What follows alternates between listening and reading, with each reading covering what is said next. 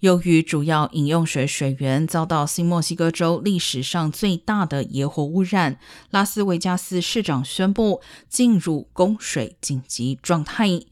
市长特鲁西略称，该市目前依赖周边水库供水，但依照目前的消耗速度，水库不到五十天就会枯竭。该市饮用水来自加里纳斯河，但因为河水中含有大量的山火灰烬和其他杂质，市政水处理设施无法净化，已无法再从加里纳斯河取水。新墨西哥州的影视风大火和小牛峡谷大火于四月二十七号合并，规模不断扩大。总统拜登五月四号已经批准了对新墨西哥州三个县的重大灾难声明。